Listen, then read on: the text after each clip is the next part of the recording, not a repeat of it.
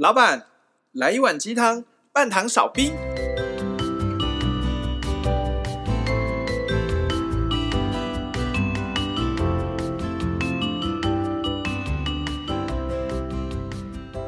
嗨大家好，我是大师兄。嗨，大家好，我是小师弟。嗨，大家好，我是小师妹。一开始就破音，一开始就破音，是太久没录音了。对啊，什么意思？上上次听你们的录音，想说你们是不是排挤我，啊？去看一下大家的收听量。结果呢，收听量是不是只有我们两个同胞？目前最后一名啦。不过我们还是很开心，就是小师妹今天有回来跟我们一起录音。终于，对，欢迎小师妹回来。Yeah 对啊，欢迎小师妹回来，耶、yeah！那小师妹上次怎么样？跟朋友出去吃送别会，觉得还好吗？还好啊，就有点感伤。感伤吗？啊、又一个同事走了。对啊。什么时候轮到你？嗯，不知道哎、欸。不知道他哪天心一狠不开心就走了。对啊。你们工作环境压力非常大吗？压力大吗？就是会有压力，就是因为毕竟我是跟广告相关的嘛，所以一定会有时间上面的紧迫压力。看我最近长针眼就知道。最近压力比较大，是，哎，对你真长针眼，对啊，我长针眼，你你长两只眼睛，对啊，长两只眼睛。上礼拜小师弟才长完鸡眼，今天小师妹就长针眼。你上次是不是用鸡眼在踩踩他的脸，所以就传染到他的眼睛，才两次他就直接长针眼。对啊，小师妹真的是，我真的觉得工作压力大到动不动要长针眼，真的是蛮厉害。只要稍微累一点就会长针眼。那你们工作是怎么样？是很常会跟同事有那种意见不合啊，或者是？就是各种沟通啊，然后感觉会啊会啊，就是每天都是讲一直讲电话沟通，所以我今天才会破音。嗯、你跟广告商沟通，广告商，然后跟自己内部也会沟通啊，然后跟我接洽的窗口们也会沟通啊。但你会觉得大家原本都是同一家公司，然后甚至于可能对于彼此的业务都已经，呃，怎么讲，就已经有一定程度的熟悉度了。可是为什么有些时候还是会有那种吵不完的问题？甚至于不要说。跟不同人也就算了，有些时候跟同一个人，你会发现我永远跟他 argue，我都是那些地方。何止同事，这个情侣之间哦，那个每次吵架的点都是大概就是那几个啦。所以大师兄现在是偷偷就是小抱怨嘛？呃，也也 女朋友会听吗？你我我我我不知道他会不会听啊，随便啊。你们一个是男生，一个是女生嘛？你们你们评评理哦，就是。前一阵子啊，我有个很要好的朋友跟我借钱，嗯，啊，那个时候是过年，啊，大家都知道啊，这个过年借钱啊，一定是真的有过不去的坎，因为过年开销比较大，嗯，啊，那个人啊，他也确实是有家庭的啊，然后有小孩子的，啊，大家都是好朋友的份上，那江湖救急，对，义不容辞，我是这么想的，就救急不救穷嘛，嗯，那都过年这个时候借钱肯定是要救急的嘛，嗯，然后我就借钱给他了，那当然了，这个。我我承认我有错哦，就是通常你要借钱之前，你应该会先跟你的伴侣，虽然说我没有老婆，但是也应该要跟你的女朋友稍微去去跟她讲一下。啊，当初我是没有去做这件事情，我觉得扎波啦嘛，做这种事情干嘛一定要跟跟女朋友报备呢？而且我可能也先入为主，我觉得我女朋友一定会反对。OK，哦，然后我就没有去跟他报备，然后就直接借了。但我又我又想哦啊。如果都没有讲的话，我自己良心也过意不去嘛。我是借了之后才去跟我女朋友讲说，哎，我朋友，我一个很要好、很要好的朋友，OK，以前对我有恩啊，然后现在江湖救急，我就借借给他钱了。我女朋友听了之后超级不爽，直接爆炸，直接就爆炸了。然后下班要去接她回家，她也不不让我接。然后呢，这个一起走路的时候要帮她拎包包，也不让我拎哈，就反正好像有一种要。被划清界限，对，要跟我划清界限的感觉，那这不至于说到要分手这两个字，嗯、但是就是那种整个我们两个相处的环境都变得非常的低气压，非常的，我自己都觉得有点压力。其实我问你们之前，我已经问过其他人了，哦啊，这个每个人都有不同的看法，有人说这是你自己赚的钱，你自己的积蓄，你要怎样用就都就看你自己，看你啊，你只要不要影响到，不要说因为你借钱借出去还跟你女朋友伸手拿钱的话，有些朋友说是无伤大雅。但是有些朋友的话呢，他们觉得你这样超级不应该的，活该你要被被你女朋友生气。嗯，啊，那你们两个觉得？我们哦，先让小师妹说好了，让我有点时间思考。小师妹是女生，小师妹女士优先呢。你是说如果我自己借钱给人家，还是说我另外一半借钱给人家？好，如果你男朋友，如果你另外一半借钱给别人，身为女朋友的你，你会不爽吗？嗯，因为基本上我也是一个。对钱比较没有安全感人，所以我其实，在跟我男朋友在一起的时候，我们就讲好，就是基本上都是 A A 制。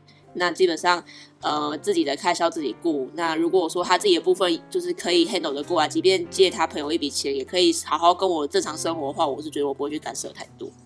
哦，只要他不要去跟你伸手拿钱的话，基本上你也不会干涉。那他借钱给人家，他事先没跟你讲，你会不爽吗？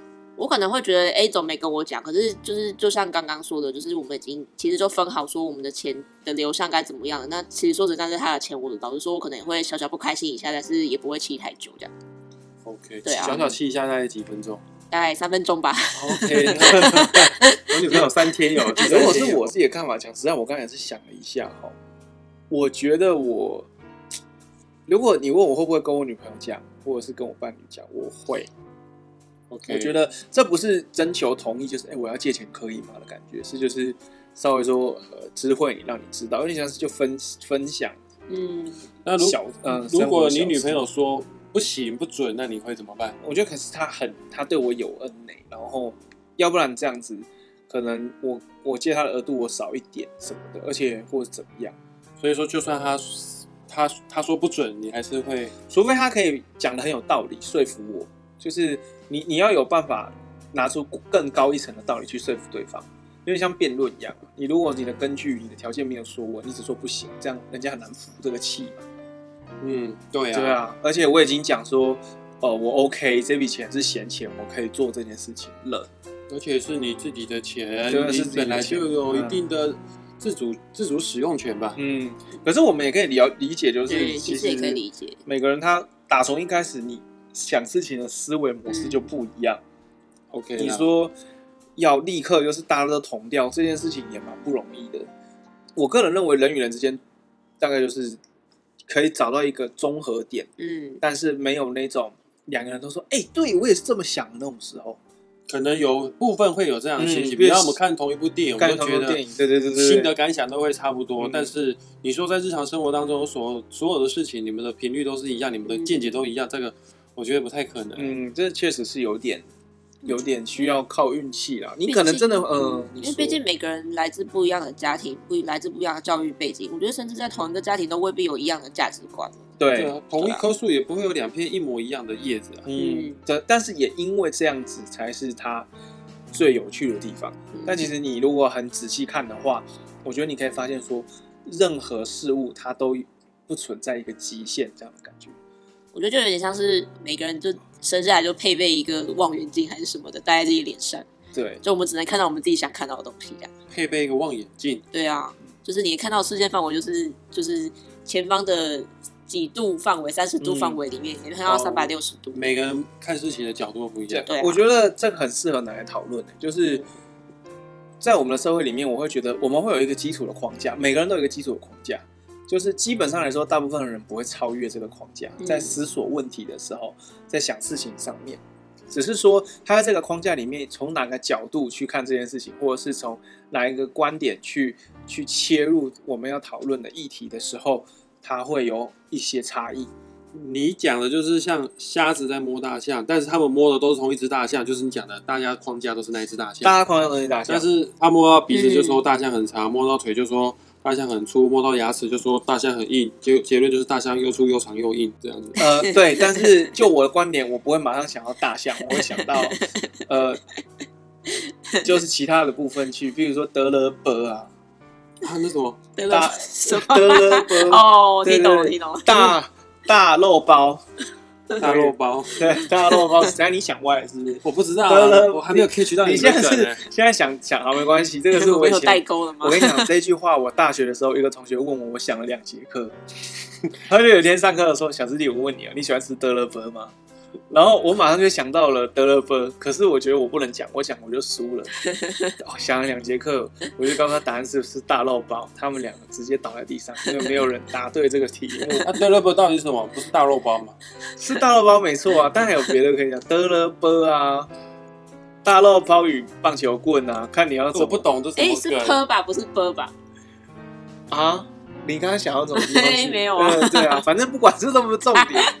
德勒什么梗啊？梗啊？我不懂，这是我同学告诉我，我也不知道这是什么。你知道最近网络上有一个很有名的迷因嘛，就是你要不要吃哈密瓜？是什么？我没有看过那那个有点跟你们的跟你们的 Double Double 有点像。真的吗？哈密瓜嘞？对，你就 YouTube 搜寻哈密瓜，你就会找到。啊，我最近只有看到什么，我看起来长得像 Doctor 吗而已啊。啊，我怎么都没有跟上这些？你没有跟上这个吗？反正你也没有。好，我要 Kim 来，好了，回到主题，回到主题，看雷肖伟，雷肖伟 时间。其实我们今天想要跟大家讨论的部分，就是呃，我们常常可能有些时候跟一个人，不要讲争论哦，我可能讨论一件事情，都会产生意见不合，然后那个时候我们的心境，常往往会觉得说，就是 会有一点不舒适，甚至于感到愤怒，或者是感到困惑。但其实我们想要讨论的地方是，呃，这样子的一个差异，就讨论事情的差异性，它有没有必要？我们看事情的观点，为什么大家这么不同？嗯，我觉得这是一个很好切入的主题。为什么大家看事情的观点，同一件事情，但大家都有不同的看法、想法吗？对这件事情，我们很理所当然认为是正常的，就是每个人看法都不一样，每个人都不同啊。嗯，那明明你都知道这件事情。为什么你在与人争论的时候，你又会那么容易感到生气不开心？因为想要一较高下吗？我不知道是想要一较高下，我因为我我我对这件事情很感好奇，就是我们当时每个人都不同，每个人的想法都不一样。那既然如此，为什么还要争论？对啊，大家都知道，就是我们有不同的教育，但是还是忍不住想要跟对方去争论。对，你好像想要去争一个输赢，为什么想要争一个输赢？这个意义在哪里？可能就觉得。只要我能证明对方是错的，那我就是对的。然后某种程度就会有一种自自我优越感，就觉得我好像高人一等，比你我赢了这样子的感觉。其实你有发现这件事情其实很恐怖诶，会不会有可能我们就是生活周遭很多被我们视为是稀松再平常的事情，嗯，它有可能有可能是某一个人争论后最后赢过来的这个结果。但它不一定是真的，它不一定是真的。对，有些人可能会说，很多东西都是经过证实的，科学方法或什么方法都可以。但是有没有可能，这个东西，这个这个所谓的证明也是争出来的？嗯，其实我的看法是这样，啪啪啪啪讲，然后反对党呃，就反对打要打过来的时候，开始争论的时候，只是因为他没有争议，嗯，对，而让这一个。论点得以存活下来，而且你这样子讲，我突然想到，争议的那一方 maybe 还不见得是多数人那一方，对，他可能不是，他只是比较大声的那一方。嗯，但有些时候我会觉得，多的是在那个 moment 他比较站得住脚而已。对，那时时过境迁，你会发现很多东西很少有人会回去再重新看它。就是我觉得人是这样，就是我得到一个所谓的答案，我安心了，我心定下来了。有些时候他可能不会回去追溯这个答案。然后它就慢慢变成集体潜意识，它就变一个集体潜意识。集体潜意识是一个蛮，也是一个概念啦。我觉得它可能也是一个蛮庞大的概念，我们可以各自理解之后，下次也觉得讨论这个部分。你说集体的意识的变更容不容易？我觉得不怎么容易。可是回过头来，自己的意识的改变才是最难的。嗯，这就会造就说，我们常常会看不惯某些人的论点怎么样。常常看不惯某些人的行为模式如何，所以才会有对于错这个概念出现吗？因为你很直觉，就像我们之前不知道哪一集讲直觉这件事，你很直觉做决定，很直觉的就发怒。嗯，基本上人好像没有那么的去强调你可能有意识的做一些决定，就是很直觉的放任自己的嗯感觉，感觉就出去，所以直觉的就让自己的价值观加注在别人的身上。我觉得是这样子，而且你根本不知道。对，而且你就觉得。就是这样子啊，就是这样子啊，你为什么不懂？你为什么奇怪？对啊，你 你我在说什么？有那么难懂吗？你在学我女朋友讲话。这一个现象，我们觉得蛮有趣的。因为好了，如果以我自己个人的的想法来看，我觉得以小世界的想法来看，如果我们能够更认清每个人，他看事情都有他的偏好，是不是我们就会变得更能够宽容的去接受每个人想法不同的地方？嗯，其实有些时候。就我们三个人，我们看东西的角度都完全不一样。对啊。那有些时候，他看你看事情的角度这样子的时候，哎，我反而可以问你，那你从这个角度看到什么？嗯、我不用去坚持说怎么可能这样子。讨论的目的就是这样啊。你可以告诉我东西，我可以我可以讲东西给你听。那我们两个都可以获得东西，一个教学相长的。我觉得教学相长，但是不知道为什么我们的成长过程中，常常就会出现这种，你知道，要跟人家比高下、争输赢啦。不是你死就是我活，很本能的就会有那种竞争概念，而且说不定大家都知道我们本来就是不一样的，但是还是会下意识的，或者是没有意识的、直觉性的、本能性的，就直接先先站再说。对，会先站再说。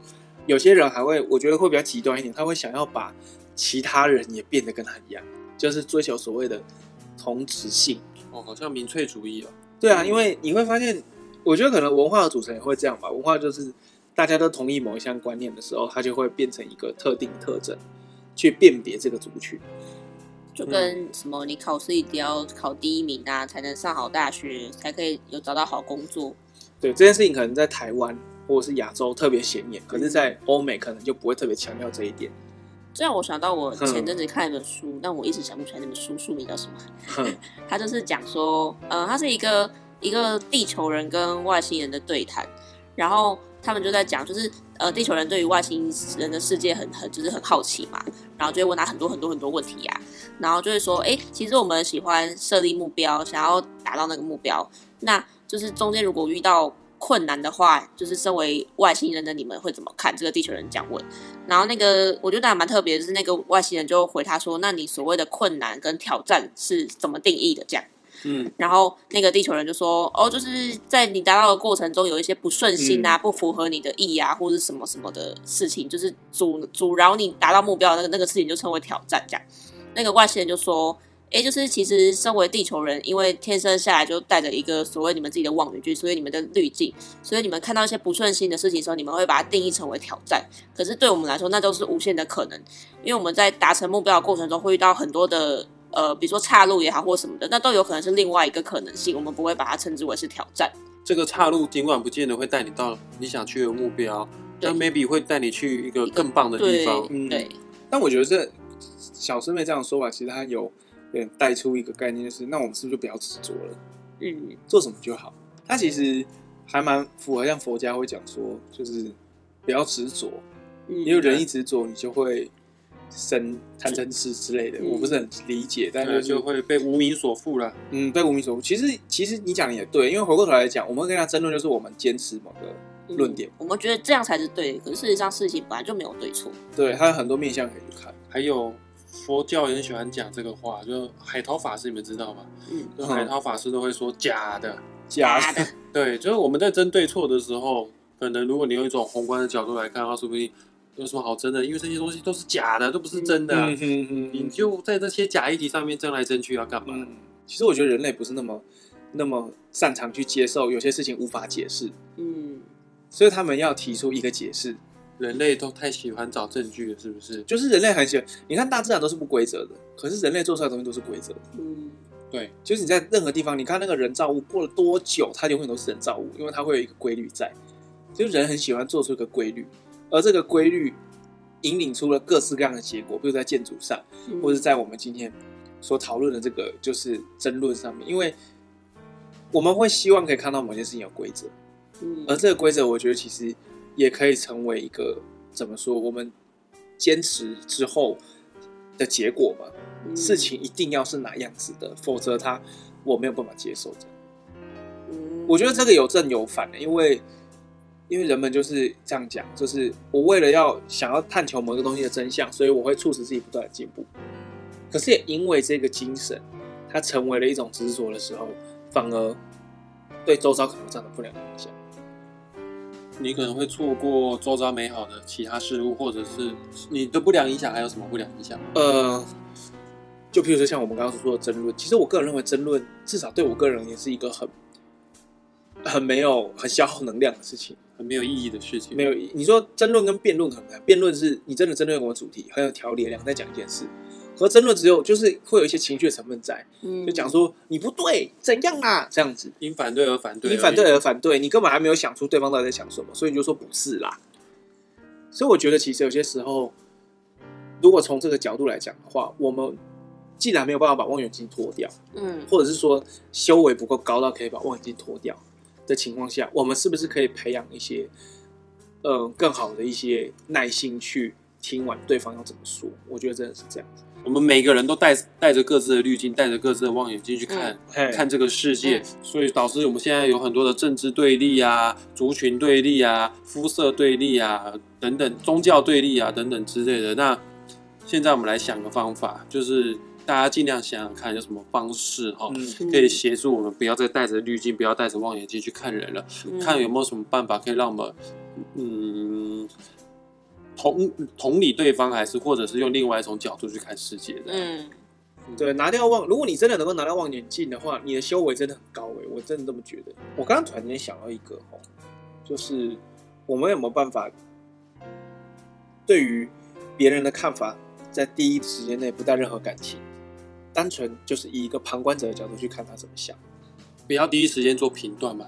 因为你找一下评断，感觉就像是因为我已经借由我的望远镜看哪里不行，哦，他已经发动了，所以我才会开始做评断。而且这个望远镜好像都是看很很小的、很远的东西，是不是？所以说，你当你望远镜启动的时候，你就是现在看别人的缺点的时候。是不是缺点不知道，但是你看的肯定是狭隘的。嗯，哦，对，就变成说，我们不要用我的望远镜，而是用他的望远镜去看他看到什么。陪他去看，他跟你讲说，我看到了，我看到，我看到了，呃，大象是硬硬的，对。那你就拿他的硬，拿他的去看硬硬的。哦，那你带我去摸一下哪里硬硬？你带我去摸摸哪里硬硬？对，如果说你看到的是湿湿的，你可以跟他讲，哎，可是我看到的是湿湿的。OK，但是你必须前提是要跟他摸过硬硬之后，你要可以跟他说是湿湿的，不然他会觉得你都没有同理我，你还没有摸，你就说它是湿的，对。那这样就不行。Excuse me，我们 好可以，对我刚才我们就是要先先倾听啊，先不要那么快第一时间做评断，先不要把你的价值观给给放进来。嗯，我觉得你听了，搞不好你有拿到一个新的镜片。嗯那你下次就可以用某人的角度去看某件事，有没有可能可以这样？就像我们刚刚讲的是很很震惊的，是不是什么怪怪的事情？对啊，你想歪就是你有问题。就是你的滤镜是黄色滤镜，对，而且连那个耳朵都有那个滤镜，那个管都是黄色的，耳朵都有滤镜。这是我刚刚想到，但我不知道有没有用。我觉得可能真的是有，这可能需要练习。我觉得需要练习耶。但它有道理，你看人只有一个嘴巴，可是却有两个耳朵。嗯，那大师兄呢？你的滤镜，那你要拿怎么拿掉你的滤镜？其实我很喜欢一个活动，就是摄影。呃，我之所以对摄影会如此的着迷呢，是我很喜欢去拍摄那个我们很稀松平常的题材。举例子来说，哈，台湾最代表性的建筑物就是一零一大楼。嗯我很喜欢去拍一零一大楼，哎，嗯可是一零一大楼就长这个样子，大家都知道，有什么好拍的呢？但我就是喜，我就是喜欢哈，去从不同的角度去拍摄一零一，就是就是看看能不能激发出一种不同的。让看的人有一种不同的想法、不同的感想。哦，原来一零一大楼还可以这么样的漂亮，原来一零一大楼还有这样子的、这样子的创作，竟然还有不同的思维模式在里面。嗯，我是希望大家，如果你想要摘除滤镜的话，就去摄影吧。其实摄影师都蛮厉害，他们确实一直在努力尝试着用不同的角度去看我们觉得很稀松平常的事情。嗯哼，嗯，那我也很常除了去拍照拍一零一大楼之外呢，我也喜欢给我女朋友拍照啊。嗯啊，我女朋友可能对自己信心可能不是那么足够，或者是她自己带的本身的滤镜就觉得她自己不好看，嗯她可能觉得自己哪里太胖，可能觉得自己哪里不够瘦等等之类的。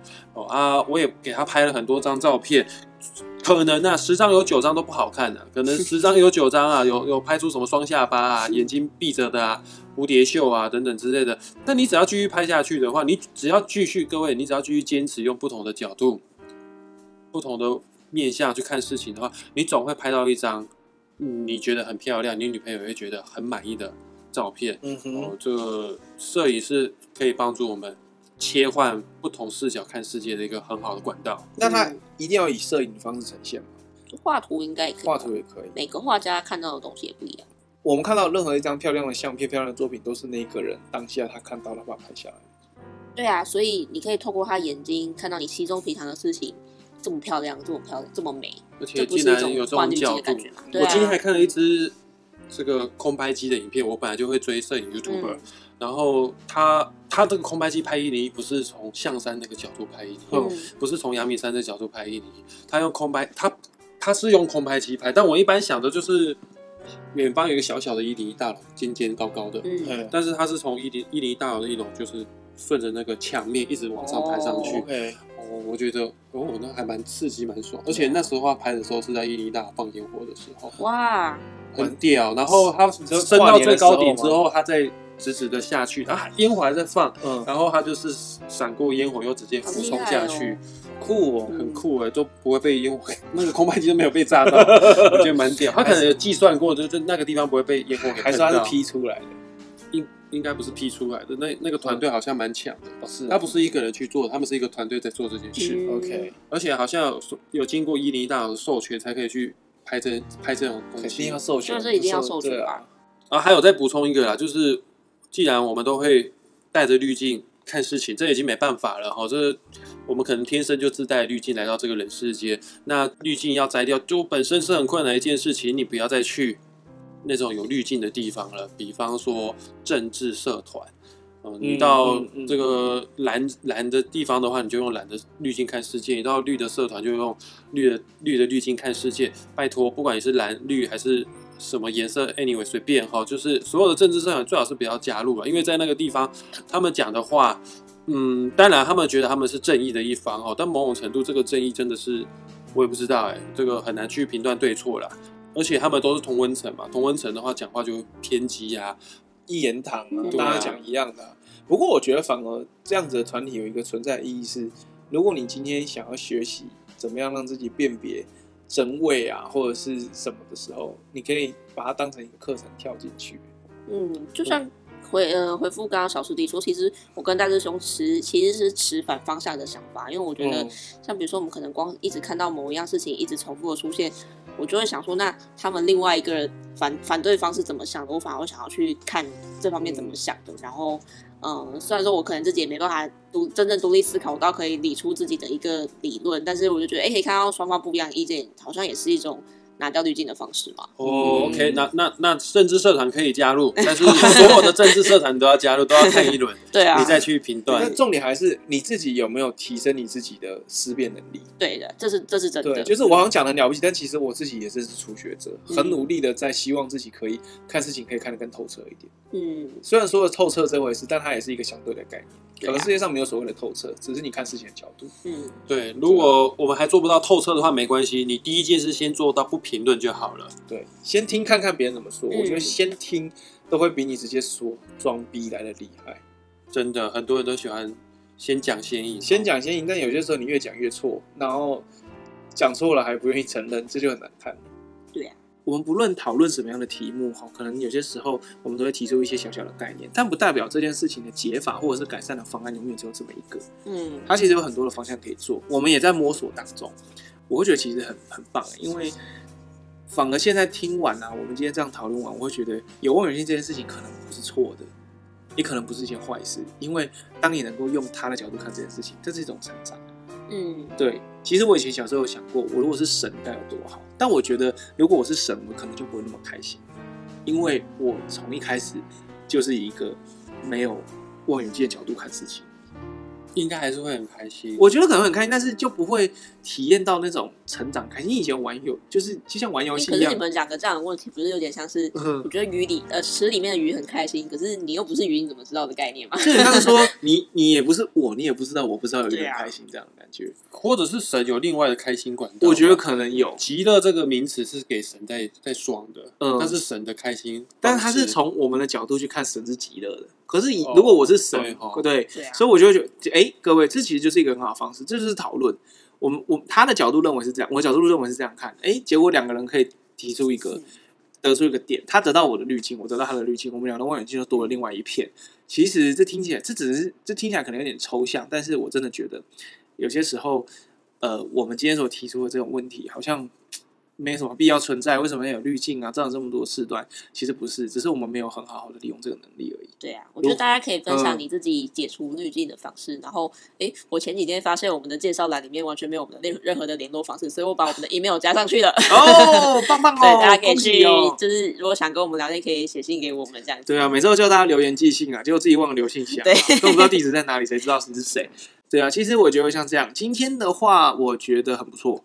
我们有一开始还想说死定了，我们是都不知道这些讲什么？